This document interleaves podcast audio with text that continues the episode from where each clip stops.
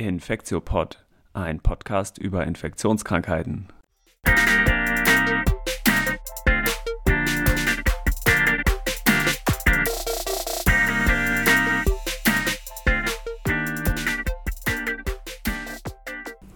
Willkommen zu einer neuen Folge des Infektiopods.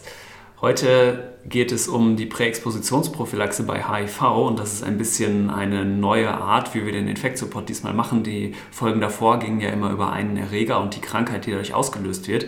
Und der HIV-Virus, HIV, die Erkrankung, ähm, bis hin zu AIDS sind aber so komplex, ist so ein großes Thema, dass man das eigentlich nicht in einem Podcast behandeln äh, kann. Und ähm, deswegen wollte ich jetzt einmal mit einer, einem kleinen Spezialthema direkt anfangen. Und ich freue mich ganz besonders, dass ich Guido Schäfer hier heute zu Gast habe. Das ist ein Kollege von mir aus dem UKE.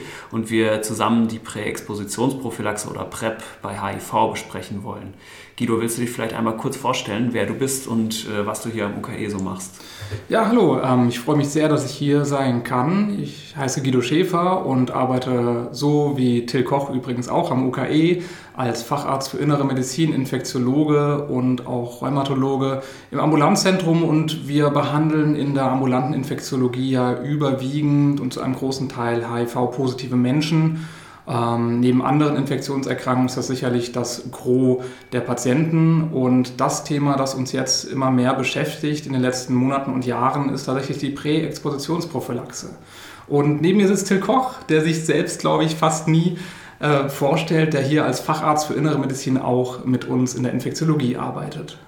Genau, wir, der Anlass, warum, wir die, warum die PrEP gerade für uns ein Thema ist, äh, sozusagen das akute Ereignis war eigentlich, dass vor ungefähr einem Monat, also Anfang September 2019, die PrEP ähm, die Kassenzulassung in Deutschland auch bekommen hat. Das heißt, dass die Medikamente zur PrEP eingesetzt, ähm, jetzt eben auch von den gesetzlichen Krankenkassen übernommen werden und das ist relativ neu.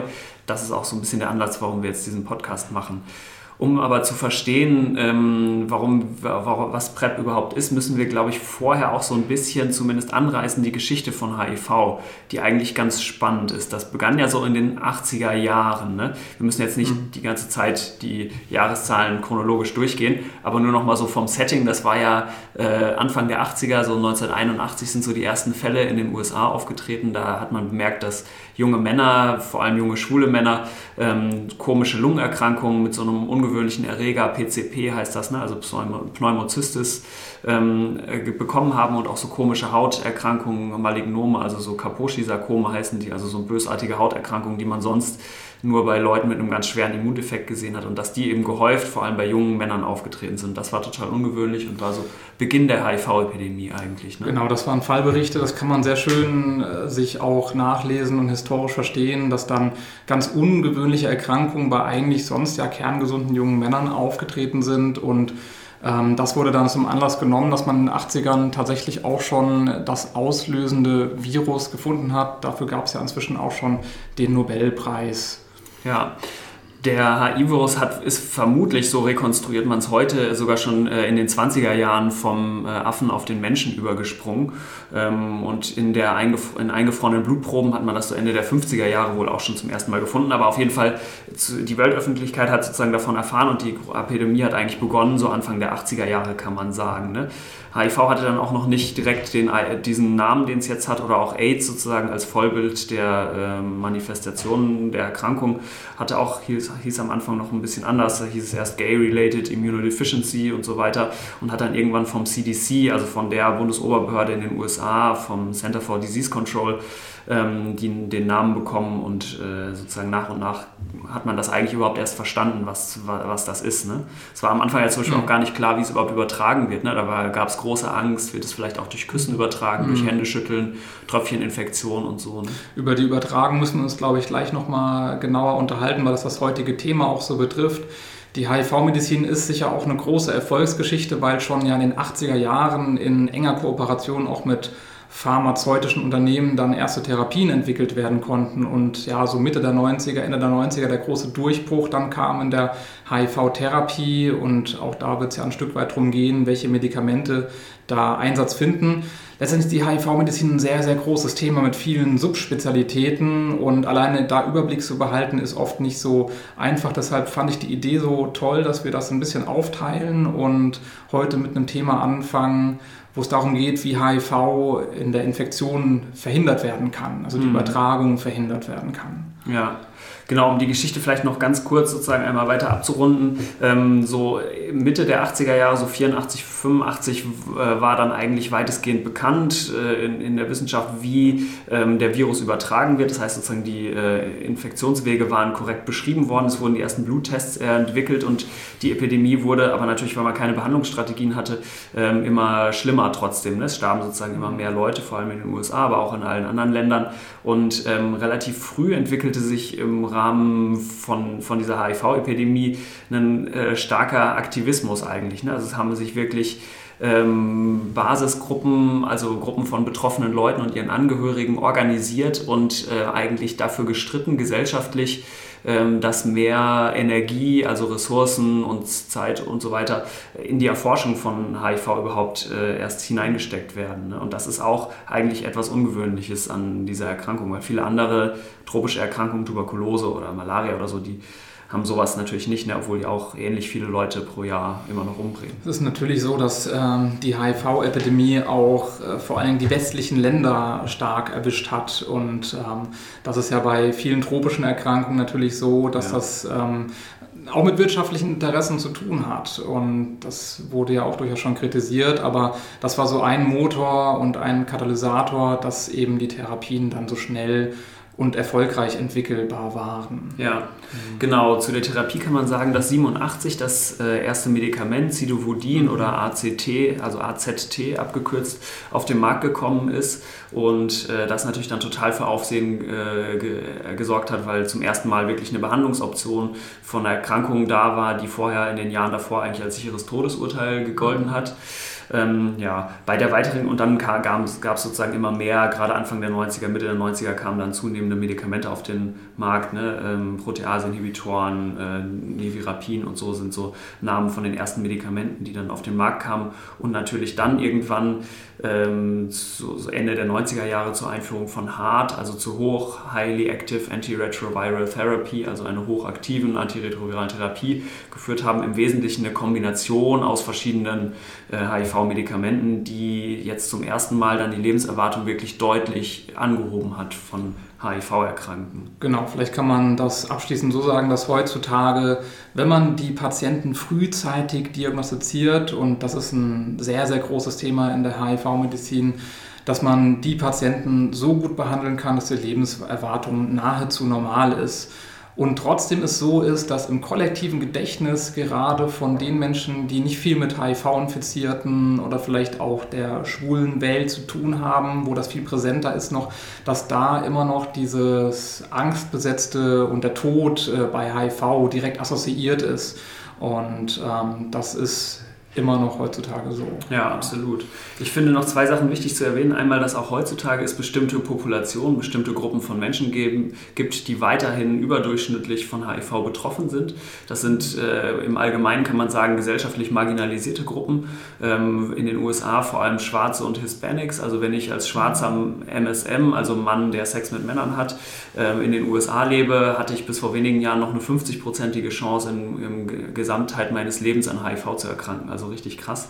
Ähm, genau, das andere ist, was ich auch noch wichtig finde zu sagen, ist, dass diese pharmakologische Geschichte oder die Erforschungsgeschichte von HIV im Großen und Ganzen ja als totale Erfolgsgeschichte wahrgenommen wird. Ist ja auch so, es gibt immer mehr Therapien und wie du schon gesagt hast, man kann den HIV-Patientinnen und Patienten heutzutage ein fast normales Überleben ermöglichen. Ähm, aber es gab natürlich auch immer wieder Gegenbewegungen. Ne? Es gab einen Papst mhm. Ratzinger, der gesagt hat, ähm, mhm. Kondome bringen nichts im Kampf gegen HIV. Ne? Mhm. Man kann auch an Horst Seehofer erinnern, der äh, 87 die äh, HIV-Erkrankten in Deutschland internieren wollte und so. Ähm, also genau, das finde ich mir auch, das ist zwar insgesamt eine Erfolgsgeschichte, aber es gab auch immer so ein bisschen Gegenbewegung. Mhm, danke, dass du das sagst, ja. Ich finde, ähm, die USA haben sicher nochmal große Besonderheiten, gerade was auch Diskriminierung verschiedener Bevölkerungsgruppen angeht im medizinischen System, zumal in Deutschland haben wir auch Gruppen, äh, die häufig ein bisschen hinten runterfallen, die sich selbst nicht als Risikogruppen wahrnehmen und auch von vielen Ärzten nicht wahrgenommen werden. Das sind insbesondere auch die Heterosexuellen, die sich anstecken, sei es äh, Sextourismus und viele andere Ursachen.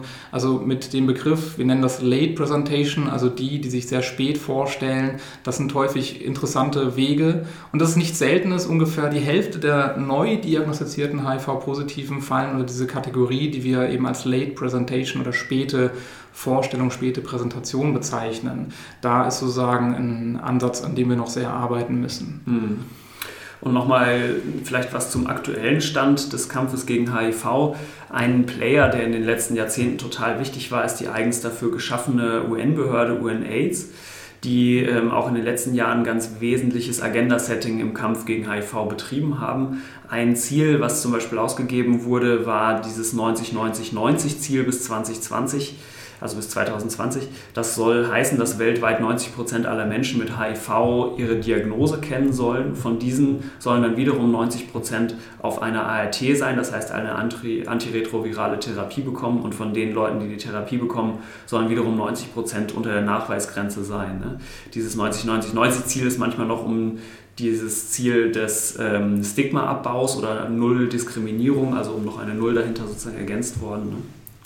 Genau. so ist es. Und in Deutschland sind wir da ganz nah ran. Wir haben es noch nicht ganz geschafft, aber von den ungefähr 86.000 Infizierten plus minus, das kann man nicht ganz, ganz genau sagen, ähm, befinden sich etwa 65.500, das sind die Zahlen von 2017, auf einer erfolgreichen antiretroviralen Therapie. Das heißt andersherum, aber auch, dass man noch ungefähr 20.000 Menschen in Deutschland erwarten kann, auch plus minus, da gibt es Schwankungsbreiten, die potenziell das Virus weitergeben können, weil sie meistens, das ist der häufigste Grund, eben nichts von ihrer Infektion wissen.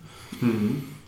Ein anderes Schlagwort, was im Kampf gegen HIV im Moment noch äh, angesagt ist, ist U gleich U, also undetectable ist gleich untransmittable.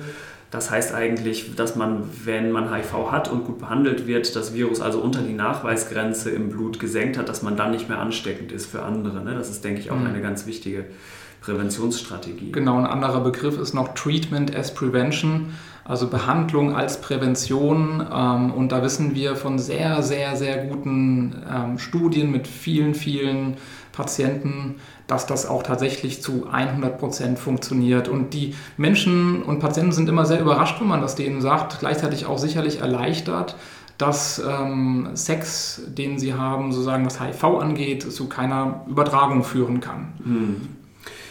Jetzt ist, glaube ich, schon deutlich geworden, in der Forschung an HIV war viele Jahre die Behandlung eigentlich im Mittelpunkt stehen. Ne? Anfang der 80er Jahre oder in den 80er Jahren hatten wir noch überhaupt keine Medikamente, dann Ende der 80er kam das erste und dann kam sozusagen immer mehr. Das heißt, viel der Forschung, viel äh, der Energie ist auf die Behandlung von HIV verwendet worden. Jetzt im Moment ist es so, dass wir eine ganz breite Palette an eigentlich sehr gut verträglichen HIV-Medikamenten für die Behandlung zur Verfügung haben. Und ähm, ich würde sagen, dass Anfang der Nullerjahre ab da ungefähr zunehmend eben die Prävention im Kampf gegen HIV auch immer wichtiger wurde. Ne? Es gab große Kampagnen, sich testen zu lassen, gerade auch in afrikanischen Ländern, aber auch in Deutschland. Und ähm, vielleicht gehen wir einmal durch, was neben dem Testen und äh, der PrEP, die wir gleich dann nochmal ausführlicher erklären wollen, es noch für Präventionsstrategien gibt. Das sind nämlich erstaunlich viele. Genau, also allein die HIV-Testung ist schon ein spannendes Thema durchaus, weil es da Stimmen gibt, die sagen, alle sexuell aktiven Menschen sollten eigentlich bei jeder Blutentnahme am besten getestet werden. Da gibt es dann Hochrechnungen, wo man sehen kann, wie effektiv das ist, weil es natürlich auch falsch positive Tests geben kann.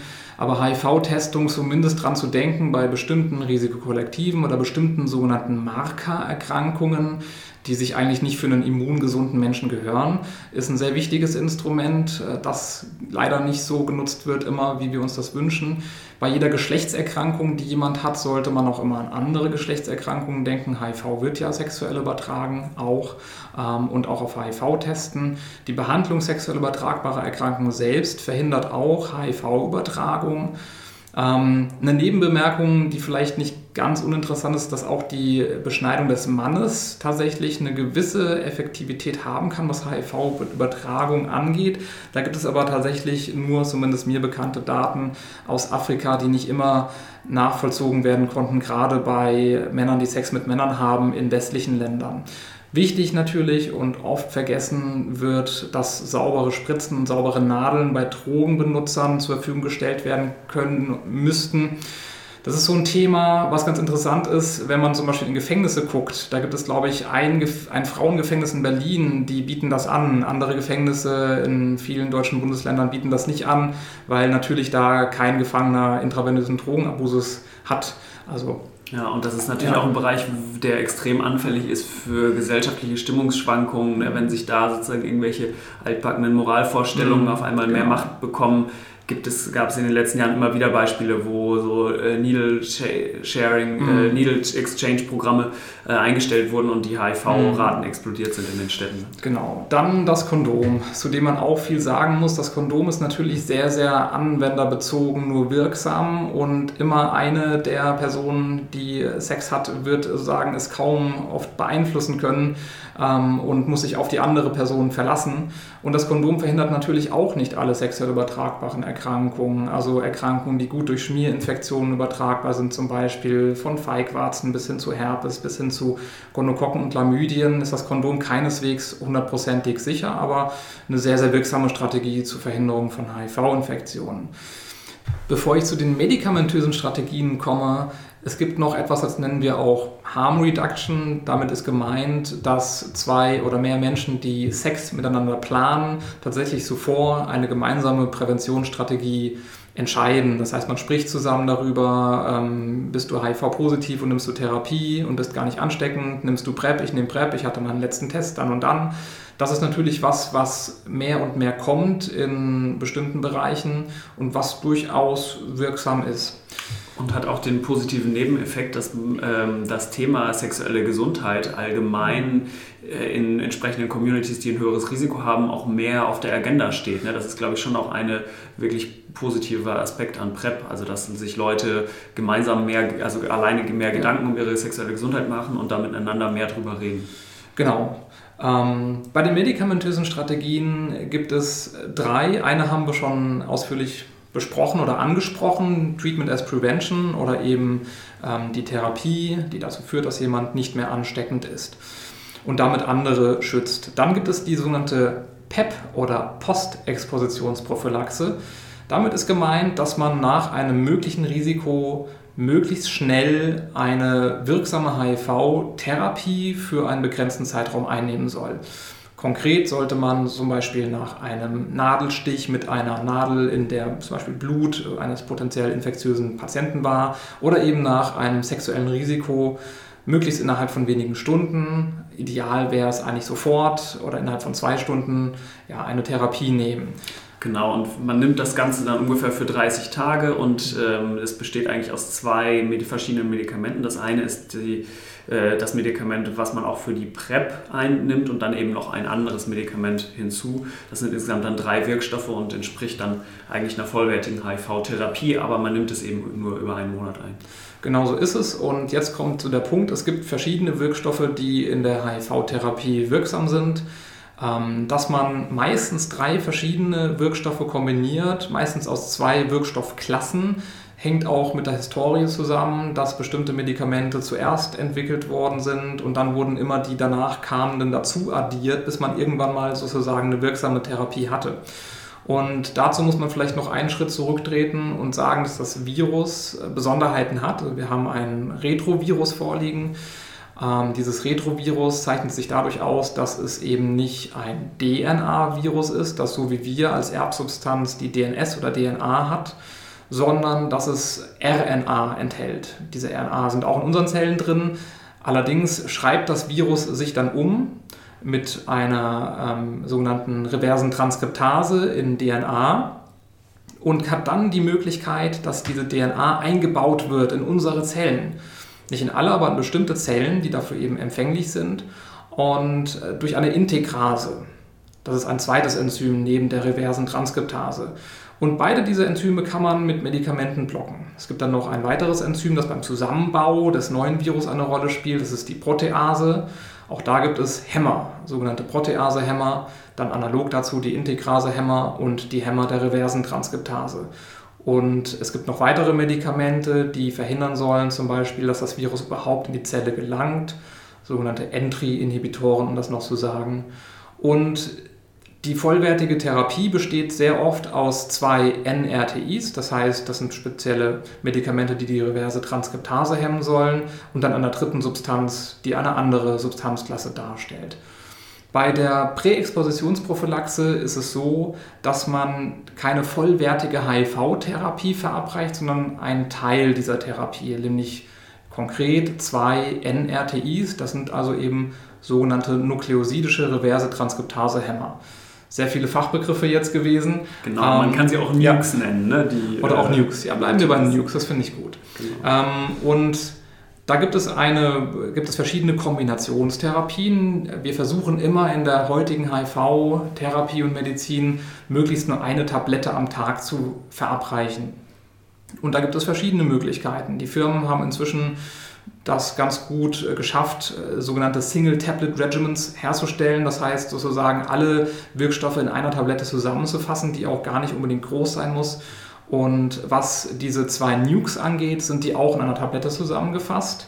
Und das Originalpräparat hat den Namen Truvada und wurde von der Firma Gilead hergestellt. Genau, und ähm, wir haben vorhin auch ein bisschen recherchiert, wie es denn eigentlich dazu gekommen ist, dass dieses äh, Truvada jetzt als Handelsname oder Tenofovir und Emtricitabin sind die beiden Wirkstoffe, die drin sind, wieso das jetzt eigentlich genau zur PrEP ähm, ausgewählt wurde. Und es hatte wahrscheinlich damit zu tun, ähm, dass es zum einen als Single Tablet verfügbar ist, als einzelne Tablette, die man einnehmen muss und ähm, vor allem aber auch, dass in den USA der Patentschutz zu dem Zeitpunkt schon ähm, zumindest in absehbarer Zeit ablaufen würde. Es ist so, dass aktuell der Patentschutz für das Truvada gerade in den USA ausläuft. In Deutschland ist er schon ausgelaufen. Das gibt es schon als Generik Klinikum. Das ist natürlich insofern wichtig, als dass ja sehr große Teile der Bevölkerung eigentlich PrEP brauchen und es schon Public Health mäßig ähm, eine große Herausforderung ist, wenn es ein sehr teures Medikament ist, das vielen Leuten zur Verfügung zu stellen. Deswegen ist es eigentlich wichtig, dass man generisch verfügbares Medikament, was gut verträglich ist,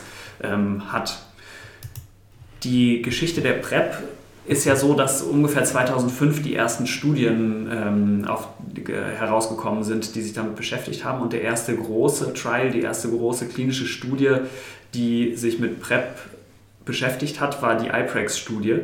Die wurde 2010 in den USA veröffentlicht und äh, wurde aber schon vorher, so 2007 in Lateinamerika eigentlich erst begonnen. Sie wurde dann äh, von Robert Grant, einem bekannten HIV-Forscher aus den USA, veröffentlicht wie gesagt 2010 und ähm, hat dazu geführt, dass die FDA, also die Food and Drug Administration, also die Behörde in den USA, ähm, die PrEP äh, freigegeben hat oder approved hat ähm, 2012 zum ersten Mal und da, da sozusagen die PrEP in den USA verfügbar gemacht wurde. Genau, es gab dann ja im Verlauf noch ähm, weitere Studien, Tatsächlich ist es ja so, dass die PrEP nach Europa ein bisschen zeitverzögert quasi erst Einzug gefunden hat und äh, in den USA tatsächlich schon viel, viel früher zugelassen wurde. In Deutschland ja erst ähm, 2016 bis also 2017. Ähm, und die weiteren Studien haben sich auch oft auf der, die Hauptrisikokollektive bezogen. Das waren eben also die MSM, das ist so der Begriff für Männer, die Sex mit Männern haben. Das waren verschiedene Studien, wie zum Beispiel die Proud-Studie und die IPER-Gay-Studie, die auch teilweise verschiedene Strategien verwendet haben. Es gab eine ganze Reihe von weiteren Studien, die sich auch auf verschiedene Risikokollektive bezogen haben. Das waren afrikanische Frauen zum Beispiel. Das waren auch, gab es eine Studie, die sich mit Drogenbenutzern beschäftigt hat. Genau, und ähm, ganz spannend ist eigentlich, dass diese äh, verschiedenen Studien doch recht unterschiedliche ähm, Ergebnisse erbracht haben. Also die Effektivität von PrEP war sehr unterschiedlich. Und ähm, ein ganz wesentlicher Faktor, ähm, der sozusagen uns voraussagt, ob PrEP wirkt oder nicht, scheint die Therapieadherenz zu sein. Also wie regelmäßig die Leute in diesen Studien PrEP eingenommen haben, weil man kann vereinfacht sagen, dass wenn man PrEP wirklich regelmäßig einnimmt, also jeden Tag, also die kontinuierliche Einnahme, so wie es in Deutschland auch zugelassen ist, dass dann die Effektivität sehr hoch ist. Es ist kein hundertprozentiger Schutz vor HIV, aber ein sehr hoher, wahrscheinlich mindestens 90-prozentiger Schutz scheint bei regelmäßiger Einnahme gegeben zu sein. Ja, das ist, ist natürlich spannend, weil Studiendaten und die Daten aus dem echten Leben sich manchmal dann ja doch noch unterscheiden. Aber wenn man die Medikamentenspiegel gemessen hat, also im Blut geschaut hat, haben die Menschen tatsächlich auch das Medikament eingenommen, dann hat man schon gefunden, dass die Effektivität so annähernd Richtung 100% geht, wenn tatsächlich Medikamentenspiegel zu finden sind. Deshalb ist es eigentlich auch so, dass es so das, was beraten wird und den Nutzern gesagt wird, bei einer 100%igen Adherenz ist der Schutz nahezu so gut wie ein Kondom vor HIV schützen kann. Mhm. Super. Kommen wir als nächstes vielleicht einmal dazu, wie die PrEP für uns als Ärzte und Ärztinnen in der Praxis aussieht. Ähm, wir, es gibt ja eine Leitlinie der deutsch-österreichischen äh, HIV-Gesellschaft zur HIV-Präexpositionsprophylaxe und vielleicht gehen, sprechen wir das einmal kurz. Wie machen wir das in unserem Alltag? Ne? Wir haben, glaube ich, ein paar Punkte schon genannt. Zum einen muss ein substanzielles Risiko vorliegen, also es muss zum Beispiel Männer, die Sex mit Männern haben, aber auch Sexarbeiter, aber auch Heterosexuelle, die ein erhöhtes Risiko haben und vor allem natürlich auch Leute, die IV-Drogen gebrauchen. Das heißt, das muss irgendwie vorhanden sein. In der Praxis ist es aber für uns meistens so, weil man ja nicht alles im Detail in, bis ins, ins intimste Detail mit den Leuten vorher besprechen kann, ist es für uns in der Praxis meistens so, dass wenn jemand zu uns kommt mit dem expliziten Wunsch nach PrEP, man eigentlich davon ausgehen kann, dass er oder sie auch wirklich ein substanzielles Risiko hat. Ne? Ja, genau. Es ist, glaube ich, eher so, dass ähm, da wahrscheinlich noch Lücken im Wissen vieler Menschen bestehen, die eigentlich ein Risiko hätten und die wir gerne betreuen würden über unsere Ambulanz ähm, die sozusagen von ihrem Risiko das vielleicht gar nicht so wahrnehmen. Das sehen wir immer wieder bei denen, die neu infiziert sind, was ich vorhin schon mal sagte. Ähm, da sind in Hamburg auch zum Beispiel viele Heterosexuelle dabei, dass die überhaupt kein Risiko für sich wahrgenommen haben und über HIV und Übertragungswege oft auch kein Wissen hatten. Ja. Dann fragen wir immer einmal, gibt es Kontraindikationen? Das sind nicht so viele bei dem äh, Medikament, was wir geben wollen. Ganz wichtige Kontraindikation ist eine vorbestehende HIV-Erkrankung natürlich. Ne? Dann würde ich niemanden ja. behandeln wollen mit einer PrEP. Das wäre sozusagen zu wenig an Wirkstoff. Dann auch eine Hepatitis B wollen wir zumindest darüber Bescheid wissen. Und ansonsten kann man sich merken, sind diese Kontraindikationen entsprechen auch schon den Hauptnebenwirkungen, nämlich einmal, wenn man irgendwas mit der Niere hat, also wenn die Nieren nicht so gut funktionieren und wenn man eine Knochenschwäche hat, also irgendwas, was in Richtung Osteoporose geht. Vielleicht kann man als Nebenbemerkung noch sagen, dass tatsächlich eins der Medikamente, also vor allen Dingen äh, eine, eine Substanz der beiden, nämlich Tenofovir, auch wirksam ist bei einer Hepatitis B und als Therapie der Wahl heutzutage bei Hepatitis B neben anderen Substanzen gilt und deshalb ähm, haben wir natürlich auch die Chance, die Leute vorher zu impfen und überhaupt zu schützen, eine Hepatitis B zu bekommen, beziehungsweise wissen das gerne, weil es sein kann, wenn man Tenofovir absetzen würde, dass es dann zu einem Aufflackern der Hepatitis B kommt und das wollen wir gerne verhindern. Mhm.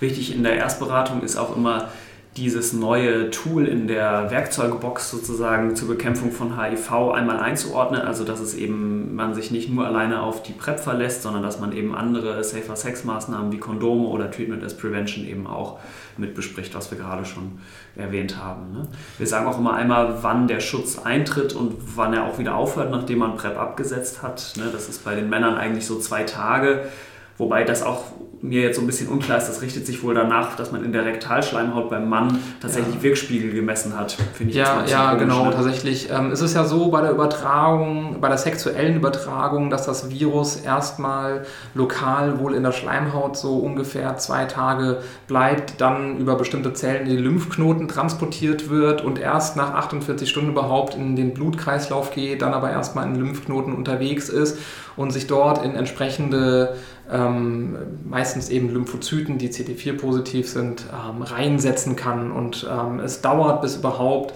im Blut ein Virus messbar ist beziehungsweise Antikörper gegen das Virus zu messen sind. Das nennt man übrigens auch diagnostische Lücke, das heißt vom Zeitpunkt der eigentlichen Infektion, der eigentlichen Ansteckung bis zur Möglichkeit der Feststellung einer HIV-Infektion vergehen so ich sage immer zwei bis vier Wochen. Das hängt sicher vom einzelnen Risiko und dem einzelnen Menschen ab, wie lange das dauert. Aber ähm, der Test wird nicht, nicht, am nächsten Tag positiv. Und das macht natürlich auch ein gewisses Problem, weil, das hast du auch schon angesprochen, die Hauptgefahr, die unter der ganzen PrEP besteht, ist, dass wir auf eine aktive HIV-Infektion eine nicht wirksame, nicht vollständige HIV-Therapie geben, weil es dann zu Resistenzen kommen kann. Genau, und um diese diagnostische Lücke wirklich auch im Blick zu behalten und um die quasi abzudecken, machen wir auch immer drei bis vier Wochen nach Beginn der PrEP eigentlich einen zweiten HIV-Test, um wirklich auch die zu erfassen, die im schlechtestmöglichen Fall genau mit Start der PrEP auch eine frische HIV-Infektion haben. Ne?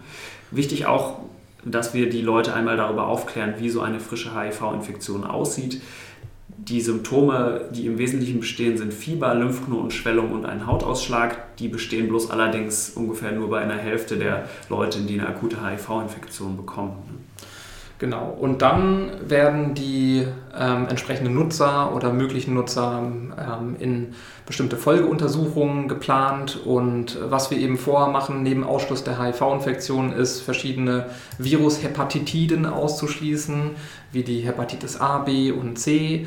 Wenn negative Tests da bestehen, dann würden wir immer gerne die A und die B ähm, Hepatitis impfen. Und wir machen eine ganze Batterie an Tests für sexuell übertragbare Erkrankungen und finden da auch ganz regelmäßig Gonokokken oder Chlamydien oder auch Syphilis. Das sind die STIs oder sexuell übertragbaren Infektionen, die wir testen. Was wir außerdem noch machen, Stichwort Nebenwirkungen, ist, dass wir Blutuntersuchungen machen, zum Beispiel Nierenwerte und Leberwerte kontrollieren, um dann vor allen Dingen auch zu wissen unter der PrEP, ob es da zu Veränderungen kommt und die im Blut dann zu finden.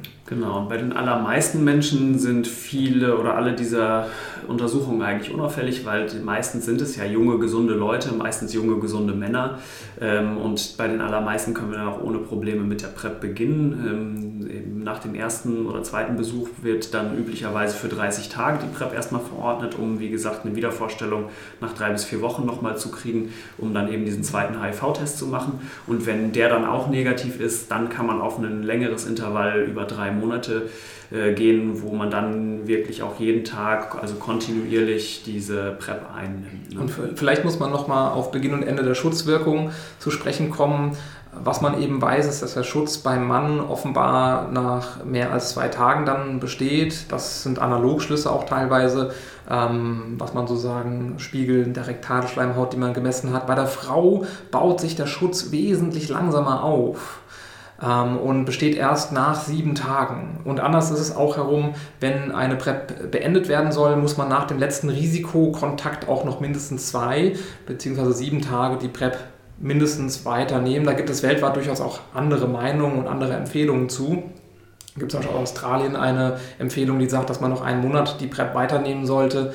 Allerdings ist das oft durch Daten nicht gut zu belegen. Ähm, das andere ist, äh, was wir, glaube ich, noch nicht gesagt haben, wir empfehlen immer die kontinuierliche Präexpositionsprophylaxe, das heißt, jeden Tag eine Tablette einzunehmen. Und so ist es ja auch in Deutschland zugelassen. Ne? Genau, so ist es in Deutschland zugelassen. Es gibt aber auch, wir hatten vorhin ja einmal die IPER-Gay-Studie zum Beispiel angesprochen, eine Studie oder zwei sogar inzwischen, die gut belegt haben, dass auch eine sogenannte anlassbezogene Einnahme funktionieren kann. Genau, und das ist dieses sogenannte 2 plus 1 plus 1 Schema. Das folgt der Einnahmemodalität, dass man vor dem Sexereignis ähm, zwei bis 24 Stunden vorher zwei Tabletten einnimmt und dann 24 Stunden nach dem Sex und nochmal 48 Stunden später jeweils noch eine Tablette. Also zuerst zwei, dann Sex, dann jeweils eine Tablette und dann noch einmal eine Tablette einnimmt. Und das hat zumindest in den Studien fast eine ähnlich gute Wirkung gezeigt wie die kontinuierliche Einnahme. Die Einnahme ist offenbar etwas fehleranfälliger, weil das auch, das, das eine, was immer Bauchschmerzen macht, zwei Stunden vor eben Risiken Tabletten einzunehmen, dann liegen die vielleicht noch im Magen rum und das wirklich reicht sozusagen, beziehungsweise ob der Schutz dann sich so schnell aufbaut, ähm, da haben wir immer so ein bisschen Bauchschmerzen. Es scheint zu funktionieren, aber es ist sehr fehleranfällig. Und es ist wahrscheinlich sehr gut geeignet für Menschen, die eher sehr selten Risikoereignisse haben.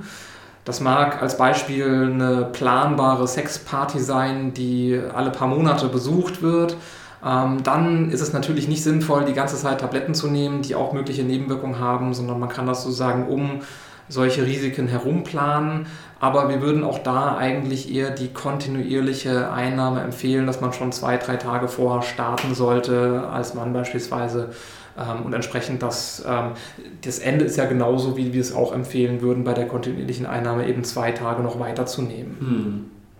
Ja, ich finde es trotzdem wichtig, in der Beratung natürlich erwähnen wir es immer, weil ähm, das, glaube ich, im Internet auch allgegenwärtig ist und die Leute, die zu uns kommen, sind ja in der Regel eigentlich schon vorinformiert über PrEP. So in schwulen Communities ist PrEP wirklich ein Schlagwort, was jeder und jede, glaube ich, kennt.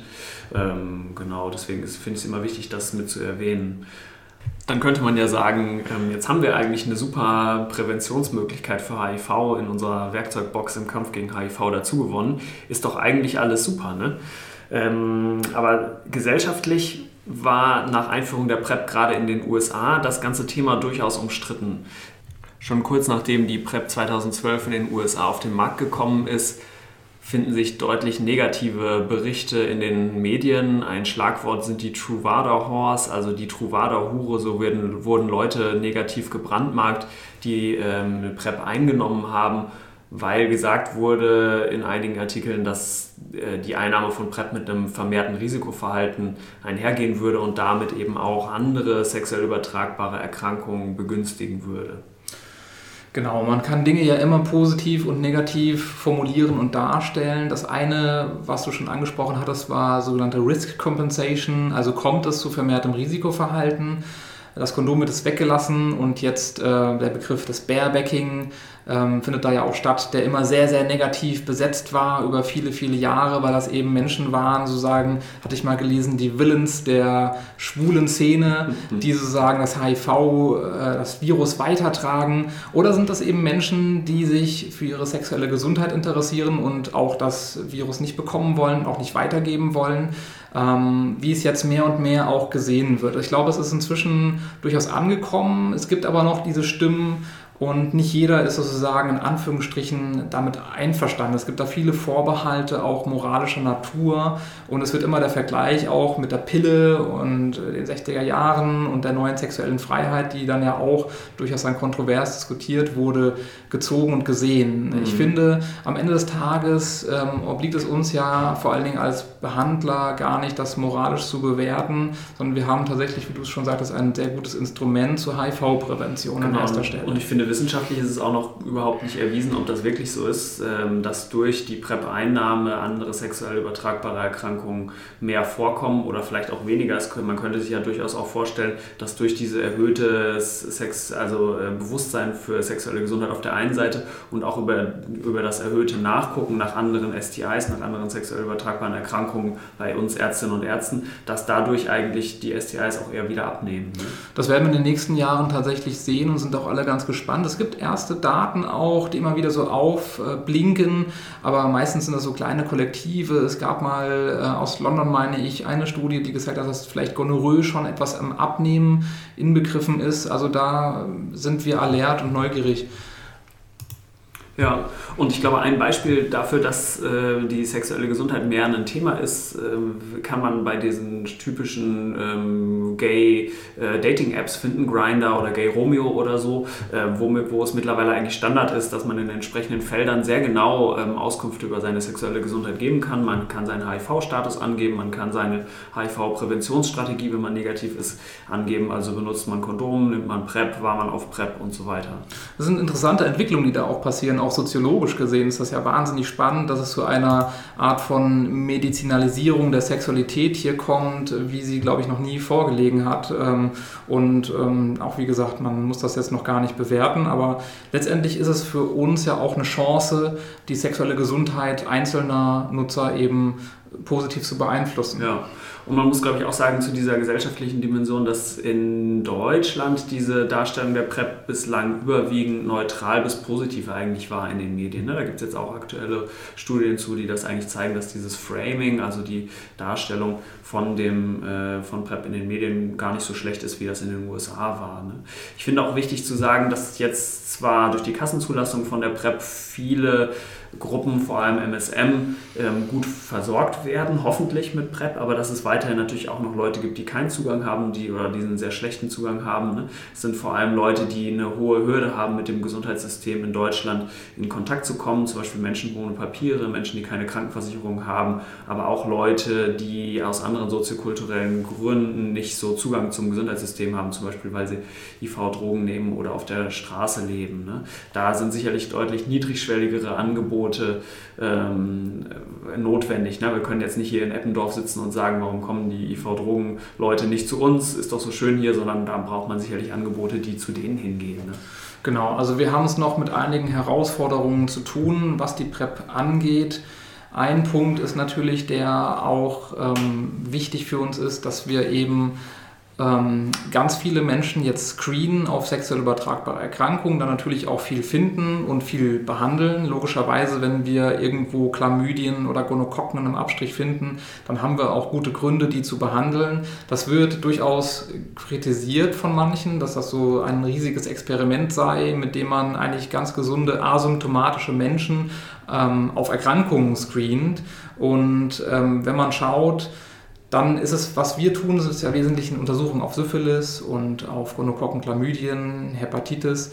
Es gibt auch Studien, wenn man das noch ausweiten würde, dann findet man auch mehr. Ne? Zum Beispiel Mykoplasmen, auch ein Erreger, der uns äh, bekannt ist, aber von dem wir immer gar nicht so wissen, welche Bedeutung der vielleicht für den Einzelnen hat und ob das manchmal einfach nur ein Besiedler ist, der gar nichts macht. Also hier ist das letzte Wort wahrscheinlich auch noch gar nicht gesprochen.